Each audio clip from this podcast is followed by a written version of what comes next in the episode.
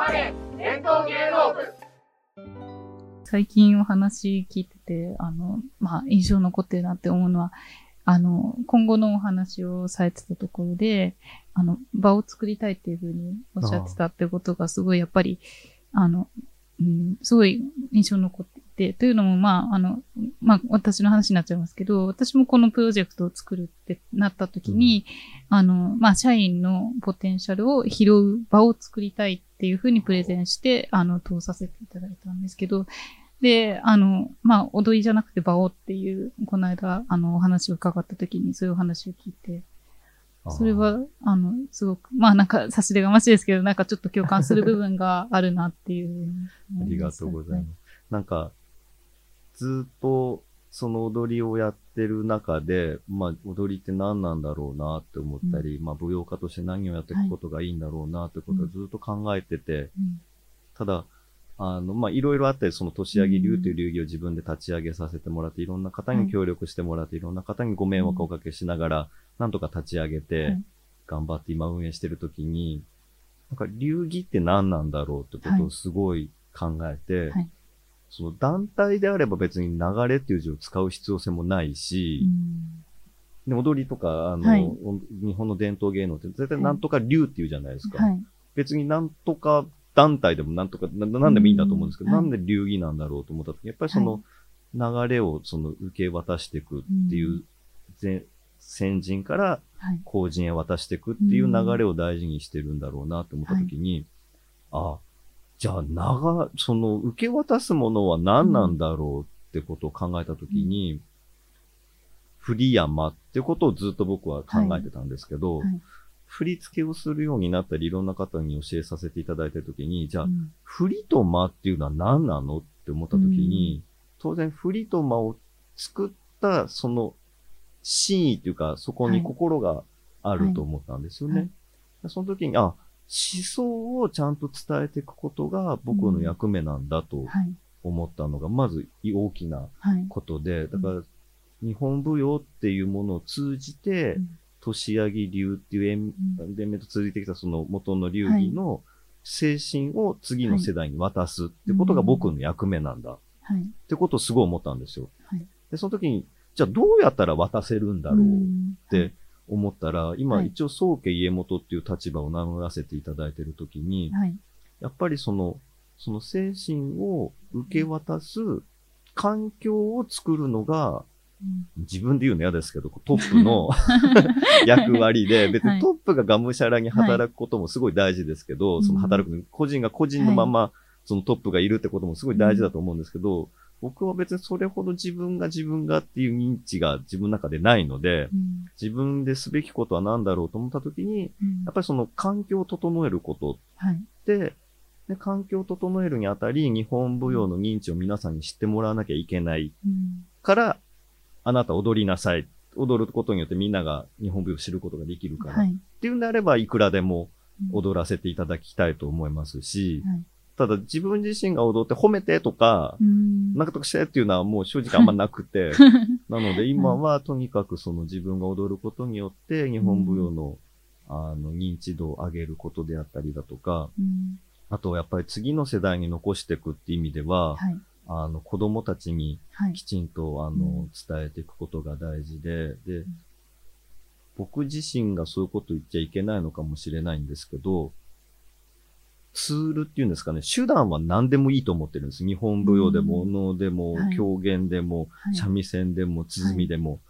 ただ何でもいいんで、その日本の文化、伝統っていうものを、その技術だとかそういうことも大事ですよ。大事ですけど、そこにある日本人が持ってた精神性だとか、はい、そこの、この題材でもあるその日本人として生きる道っていうものの一つのきっかけだったり、あの、さっきなってすみません、鳥がってましたっけ？はい。いい言葉だな。鳥が、その、はい、爆発点っていうんですかね、はい、きっかけ点みたいなものを作る環境で、を作っていきたいなと思っていて、で、そのためにも、あの、僕自身でできることは数少ないと思うので、うん、あの、この伝統芸能と言われる、別に伝統芸伝統芸能って表現をしなくてもいいと思う時もあるんですけど、うん。日本人が受け継いできたものはい。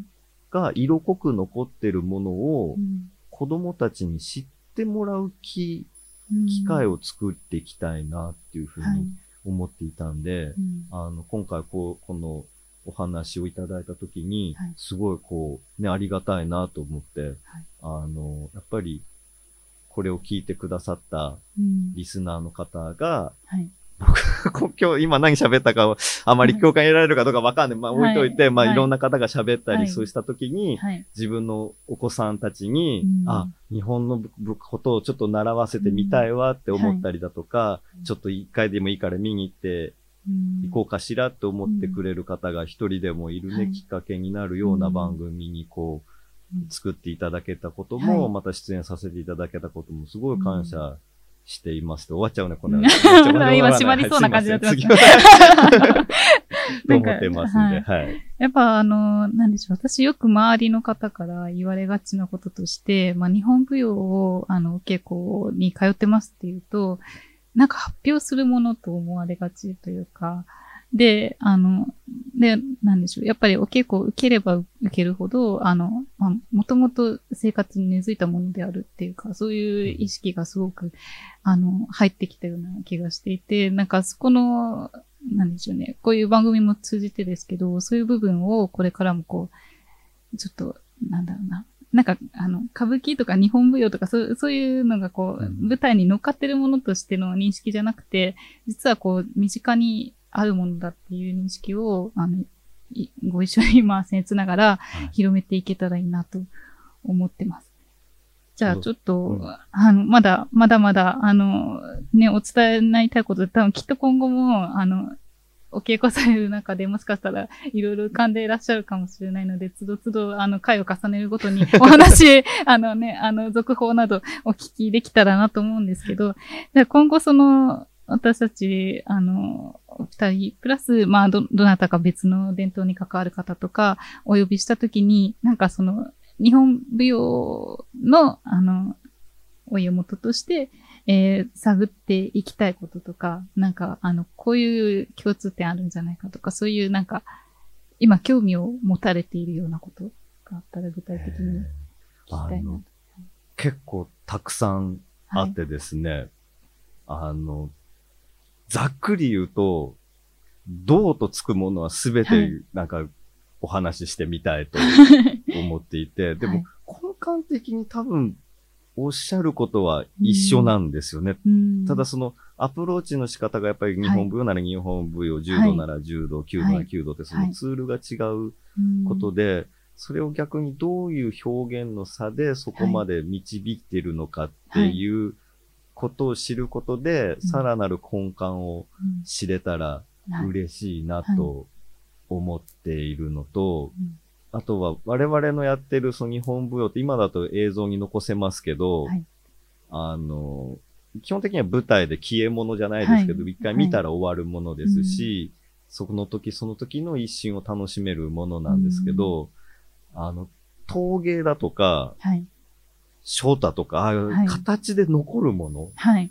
の方たちは、その、ものすごいその、えー表現悪いですけど、僕なんかだうん、と、はい。もうその日本舞踊も一日一回の公演しかはい今の状況でしないんですよ。はいなんで、はいもうその日終わったら本当に崩れ落ちるんですよね。なんでもうなかったものにできるんですよ。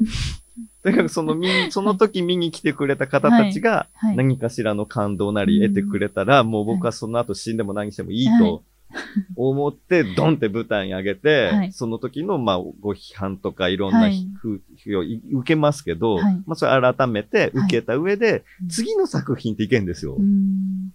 けど、有形のね、こはい。う陶芸だとか書の方は、はい。残るじゃないですか。そのものすごいこう魂を込めて書いて、うんで、多分その時よしと思うんですよ。はい。でもちょっともうちょっとここがはいって思ってそれを直しちゃうと勢いがなくなるから、うんそのままがいいはずではいそのまま残すじゃないですか。でもそれをね、こう10年ぐらい経った後に、自分で見た時に、なんかこう、うーんってこう、悩まれるのか、うーんって思いつつも、それはもうその職業としてのはい。カルマじゃないですけど、はい。まあ、致し方ないものとして、はい。まあ人それぞれなんでしょうけど、うん。なんかどういう思いでそれを、はい。なんか僕10年前の自分の舞台、はい。絶対振りの確認以外では見たくないんですよ。うわ、こんなことしてるとか、な、こんなことしたっけかなって思うことばっかりで、はい。あの、全然ダメなんですよ。だからその有形のものを残される方は、うんどういう思いでね、こはい。う、いらっしゃって、それにどうこう、踏ん切りをつけるって表現があってんのかな。こう、それはそれってこう、はい。僕の精神状態だとあんまり無理なんですよね、こう。うん だって、ええ流されるんですよ。だってこう、目にしたくなくてはいもずーっとそこに自分の踊ってる姿があったら、うん多分消してって言うんですよ。でもね、ね、残るものの方はね、消してって言えないじゃないですかかすよね。しかもあの、建築家の方とかは、はい。あの、シンボルになるじゃないですか。うん街のねね。国のとか。はいなんかこう、その時代では、良かったって言われはいるシンボルでも、うん時代が経つと、違うよねって言われる時もあれば、うん時代も変わらずにやっぱりいいよねって言われることもあった時に、僕はそんなにクリエイターってほどクリエイターな仕事ではないんであれなんですけど、でもそのクリエイターとして、はい。今の時代には合わないよねって言われた方が嬉しいのか、あ今の時代でも通用するよねって言われた方が、よしと思うのか、うん。まあその建物を作った時の、まあ意図にもよるんでしょうけど、なんかそこら辺のこう自分の中での価値観の切り替えとかっていうのは、なんかどうされてるんだろうなって思うと、なんかそういうのの有形無形のはい。人同士のうん感性の共通項だったり、はい。あの、違うところはい。が分かると、それはそれで、なんか、面白いんじゃないのかなってうん思いますけどね。とおっしゃってたのは、ね、あの、東洋と西洋のあえーことあ、もさっき、あの、言はい。っていいのかな、先ほどあの、おのの方のあの、山井先生のお話を聞いてて、やっぱ思ったんですけど、僕自身も一回フランスにはい。行った時に、あの、フランス人のすごい有名なピアニストの方と、はい。あの、コラボするっていうので、あの、望月牧生先生っていうはい。方が亡くなられた時に、はい。あの、福助さん、中村福助さんっていう方と、その、はコラボして、なんかはい。フランスで講演をされたんです。はい。そこにすごい一緒に出させてもらった時に、あの、秋、春、夏、秋、冬って、ショパンの春、夏、秋、冬を表現したんですけど、はい。まあ、福助さんがね、メインで踊られてたんですけど、僕、秋の時に、ちょっと人手が足りないから、い。横で虫笛吹いてって言われて、秋の時にこう、ピーピーってこう虫が鳴くはい。音を表現する笛を吹いたんですよ。はい。そしたら横でピアノを弾いてたそのフランス人の方が、はいものすごい勢いで睨んでくんですよ。ガーって。えなんでこんな睨まれるんだろうと思ったら、西洋人の方からするはいと虫の音って雑音らしいんですよ。あ、そういうことか。そう、嫌なんですって。で、あとうん、あの、楽譜通りに音が進んでいくのに対して、はい。言っちゃ悪いですけど、はい三味線の方もはい違うんですよ、日に日に。確かにそうですはいって。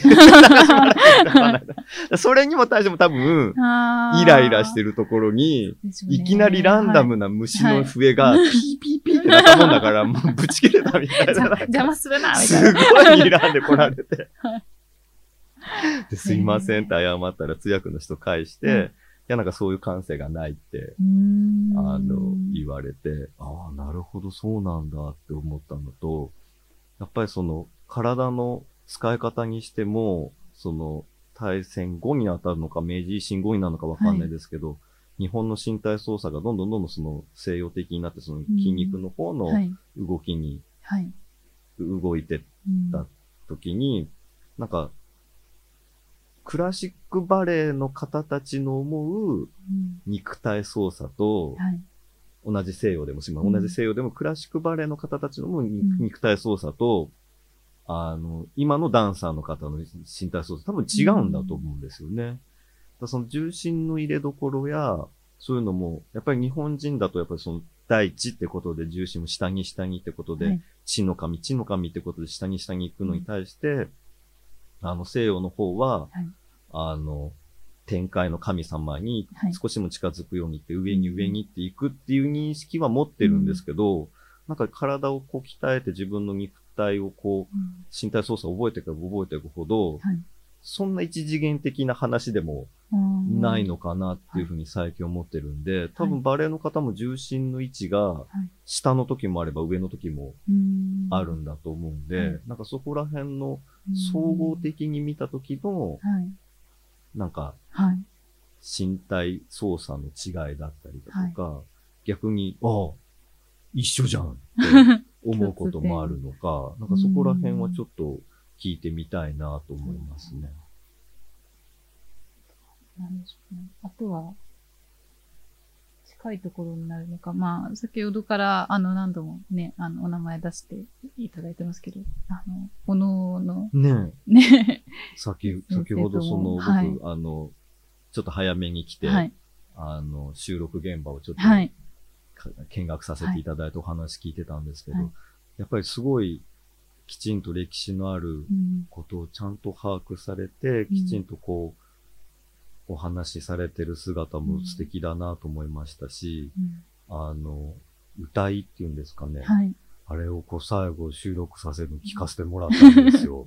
ね、2曲歌っていただいて。すごかったですはよね。なんかあの、なんて言うんですか、あの、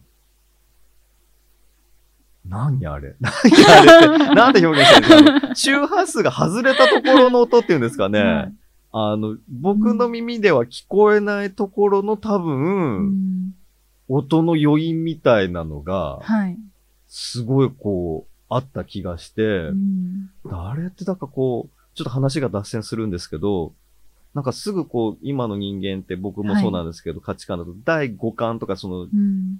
味覚、はい聴覚、嗅覚、視覚触触覚ってすぐ断定してそこにしか感覚器官がないみたいに感じるんですけど、別に第六感とかオカルト的な話をしてるわけじゃなくて、うん。なんか、そん、言葉にすると、はい。その5つっていうだけで、多分いろんな感じるところが人間には備わってるはずなんですよね。うん、はい。だそれを言葉で、こう、カテゴリー化することで、はい。わかりやすくなればいいですけど、うん。今なんかわかりやすくなった気になって、本来、わかるべきところをうん。削除してわかりやすくした気になってるじゃないですか。うん。なんか、はい。1、2、3、4ってあると、本当ははい。1から本当は0.1、0.0.1こうはい。続くところの、はい。ろいろとめんどくさいから、とにかくはい1と2の間は切りましょうって言って、1、2ってうん言っちゃってるだけで、はい本当は間にものすごい無限の何かがはい。あるのに、なんかそこを切り捨ててる感じがするんですよね。うんで、そこを切り捨てずに、なんか心のどこかに持って、こう、舞台表現されてるのが多分、はい。山井先生だと思うし、うんあの声の中にそこがあるんだと思うんですよね。だから、なんかそういうところを、なんかどういう認識でいらっしゃったりだとか、どういう感覚でいらっしゃるのかなっていうのを、ただ、さっきもちょっと終わった後お話しさせていただいたんですけど、あの今でこそ日本舞踊家ははい、おのの方と話せるんですけど、はい。祖父の時代ははい。追い出されたらしいですよ。あの、祖父の時代はお能を見に行くと、そのお能のものを題材にして、こっちに引っこ抜いて、日本舞踊にアレンジしてすぐ発表するんですよ。はい。だから、うん結構怒られたらしいですよ。またあいつ来てるから放り出せみたいな。すぐ盗んでくから。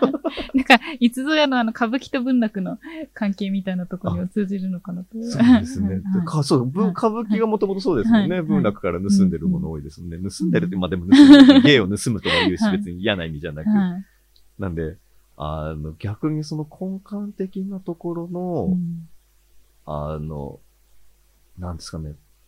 とにかく、こう、表現をしないことによる表現の大きさがきっと、おのにはあると思うので、それをどこまでこちら側として表現してもうん、嫌じゃないと思ってもらえるのか、うん。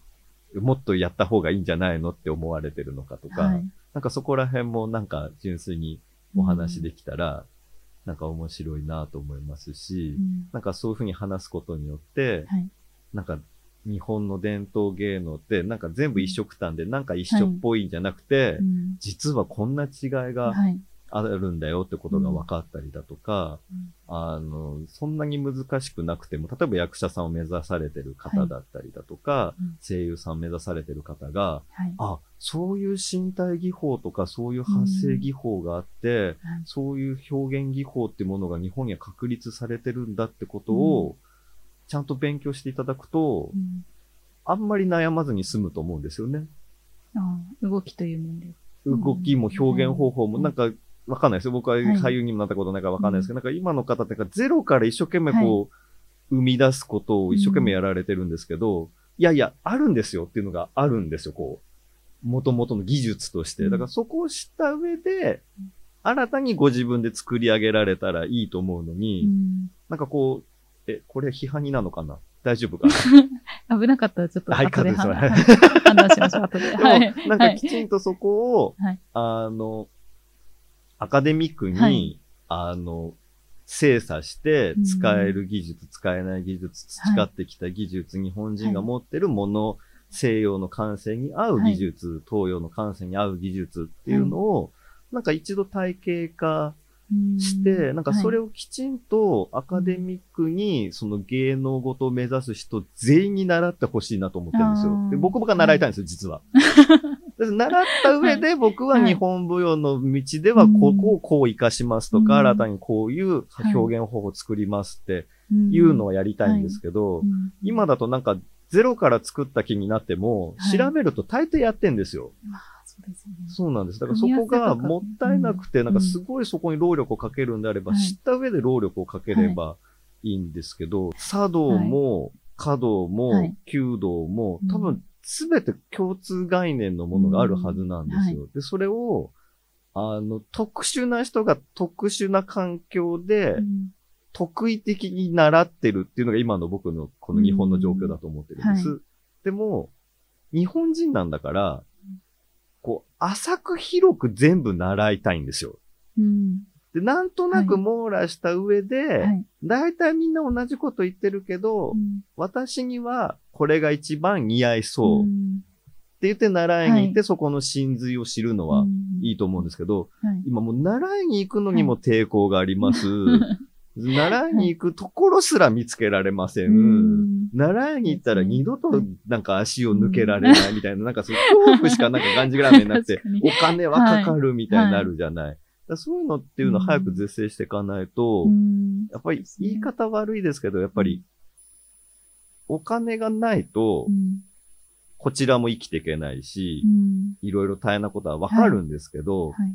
でもやっぱり誰かが身銭を切らなきゃいけないこともあるんで、うできることなら本当は国にやってほしいですけど、ああ、まあそうですね。あの、はい。だから、もっともっと日本の国民が、うん。そのいろんなしがらみに、はい。こう、あ、しがらみはっていいですよ。あの、意味のわからないしがらみ。うん。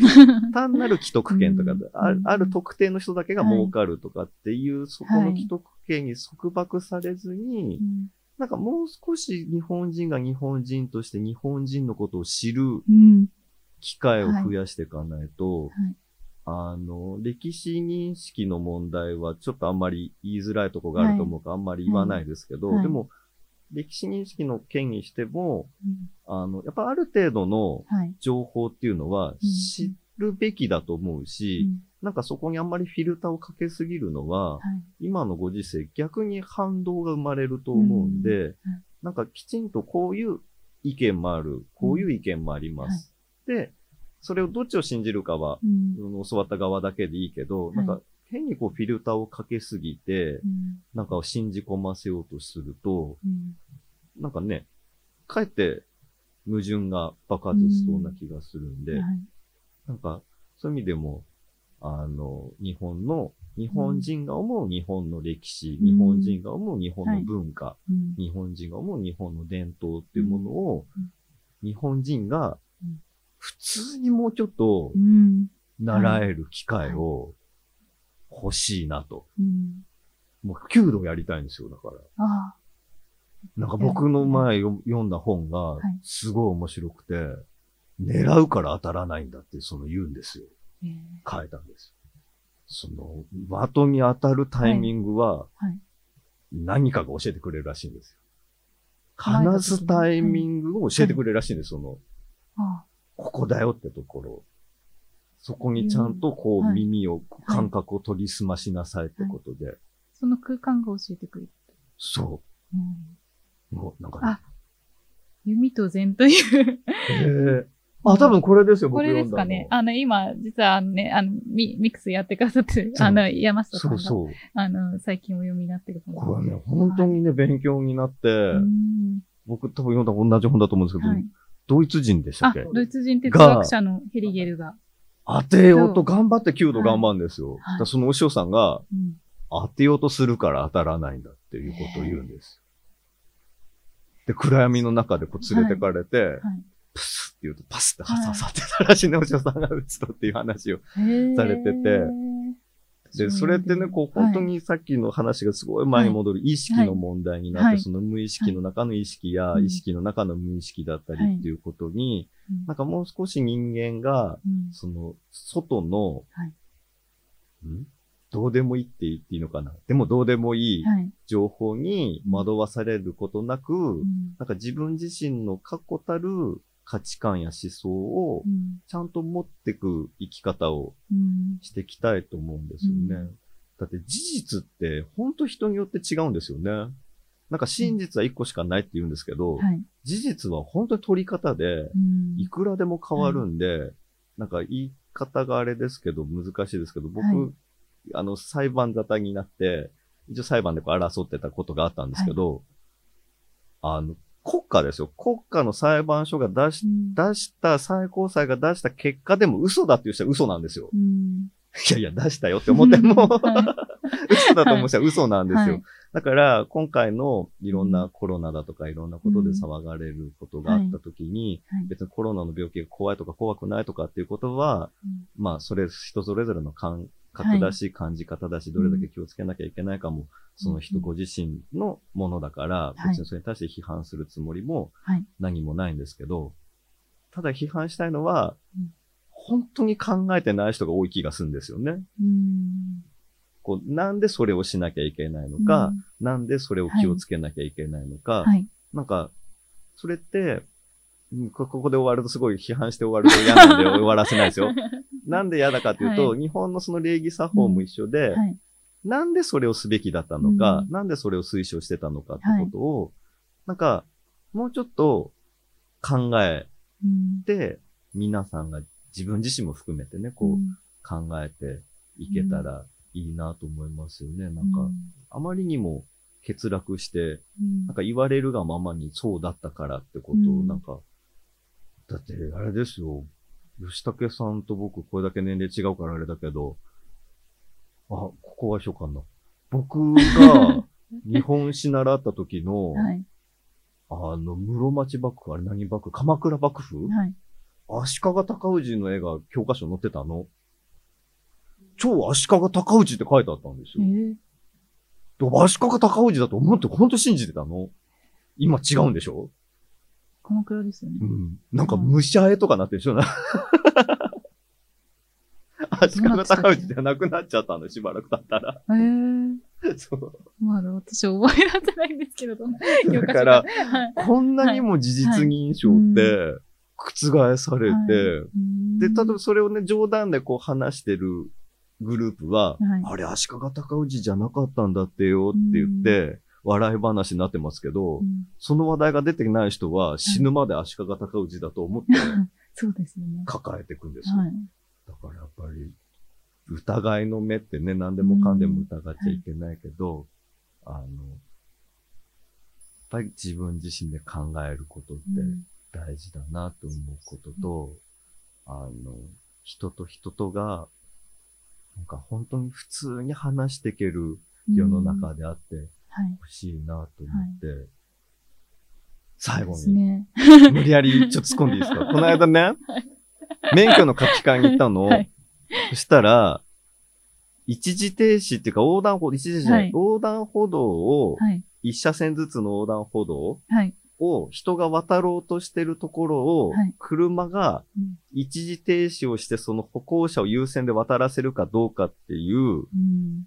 データを取ったんですって。はいそしたら、見物の見事に誰も止まらないんですって。えほとんどの方がこう歩行者を無視してはこう通り過ぎていくんですって。えーで、長野県だけがものすごい止まったんですって。っえーそうなんですか。ていうデータが出てるんですって。で、これは嘘じゃないかっていうんで、調べたら、はい。長野県の人はみんな会釈するんですって。人が多かったんですって。県民性県民性らしくて。あだから、こう車止まったら横断歩道を渡る方がはい、会釈してくれるんですって。そしたらちょっと止まろうって思いますよね。それを聞いた時にね、やっぱり権利は大事だけど、うん。なんか権利、権利主張しててもう、ん。みんなお互いに権利はあるものだから、やはい。